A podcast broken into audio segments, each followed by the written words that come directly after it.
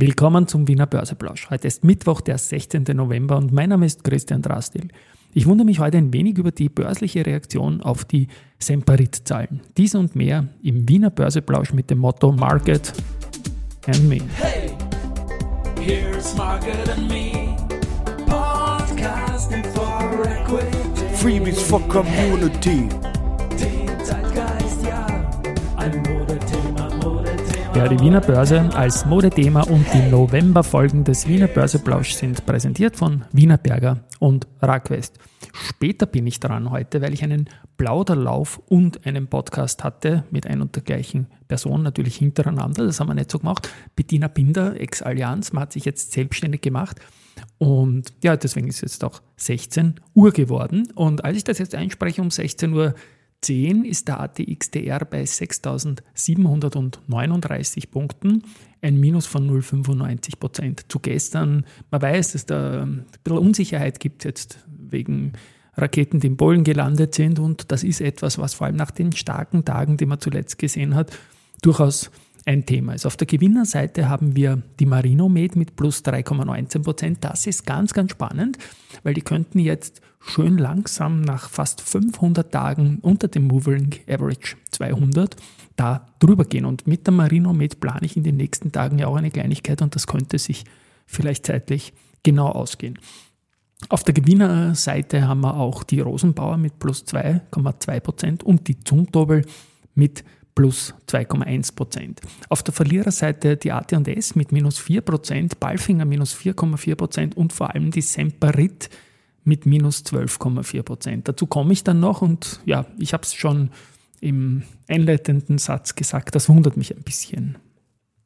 Zunächst noch zur Unica. Da hat die davor 15 Tage andauernde Gewinntagesserie ohne Unterbrechung tatsächlich gestern geendet. Also gestern gab es kein Plus und damit sind die neuen 15 Tage der Rekord und der Wanderpokal um einen die UBM übertroffen, wird in den nächsten Tagen abgewickelt. Eine Hörerfrage gibt es da.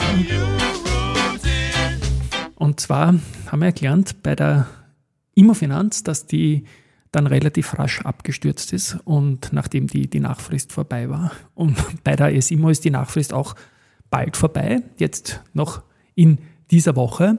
Und ich bin gespannt, ob schon am Freitag oder dann am Montag börsliche Auswirkungen geben wird und wie stark diese sind. Lassen wir uns überraschen. Ich traue mich da nicht viel sagen. Steigen wird es, glaube ich, danach nicht.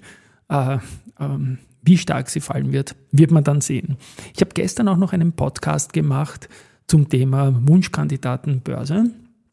Und da wird auch erwähnt, so viel spoiler ich, ähm, European Lithium die ja nicht mehr an der Wiener Börse sind seit dem Vorjahr und jetzt mit dem Spec die Chance haben, in Wolfsberg irgendwie diese Lithium-Geschichte zu machen.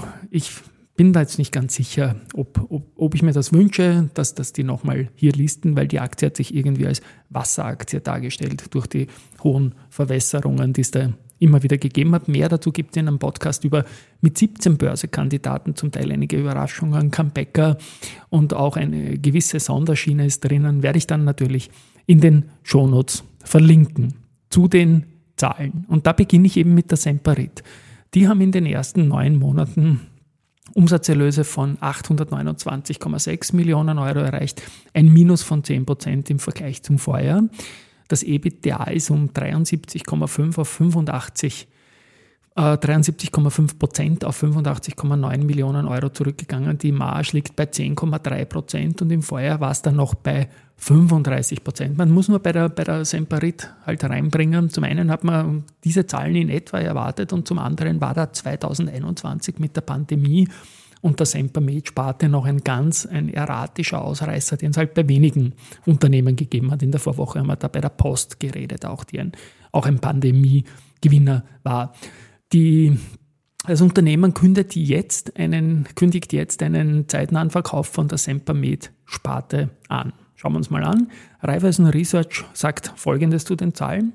Q3 hat die Schätzung, Verzeihung, vom Umsatz her um 7% verfehlt.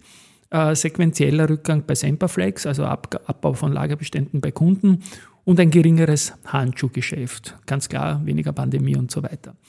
Die Industriesegmente wiederum haben die Erwartungen übertroffen und auch die überraschend niedrigen Holdingkosten. Ich bin jetzt der Meinung, dass ein Rückgang von 12,4 Prozent, und das habe ich noch gar nicht gesagt jetzt, doch etwas übertrieben ist. Die Aktie ist auch wieder ähm, unter die 20 Euro gerutscht und aus dem Bauch raus Risikoempfehlung zum Quadrat ja, schauen wir mal, ob, ob ich fürs Wikifolio heute noch eine Order in den Markt stelle. Mehr dazu dann morgen. Capsch Trafficcom hat im ersten Halbjahr den Umsatz um 3,8% auf 264,8 Millionen Euro gesteigert. Das Ergebnis aus betrieblicher Tätigkeit, also das EBIT, war mit 4,7 Millionen Euro äh, um 55,6 Prozent, aber unter dem Wert der Vorjahresperiode.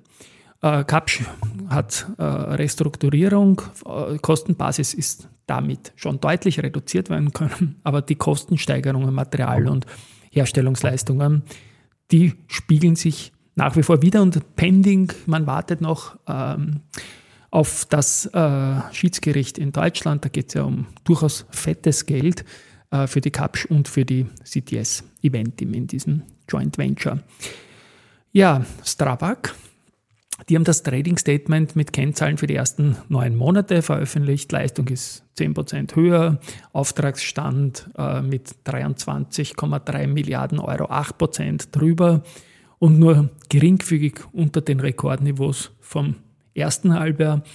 Die Leistungsprognose ist wieder angehoben worden und die EBIT-Marge von mindestens 4% zu erreichen. Daran wird festgehalten. Also eigentlich sollte die Aktie steigen aber die ist halt auch noch ein bisschen festgezurrt wegen dem Konsortium und Co.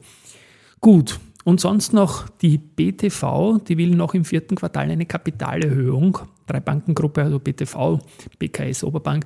Die BTV, die Tirol-Vorarlberg-Geschichte, will hier 100 Millionen über Kapitalerhöhung erlösen.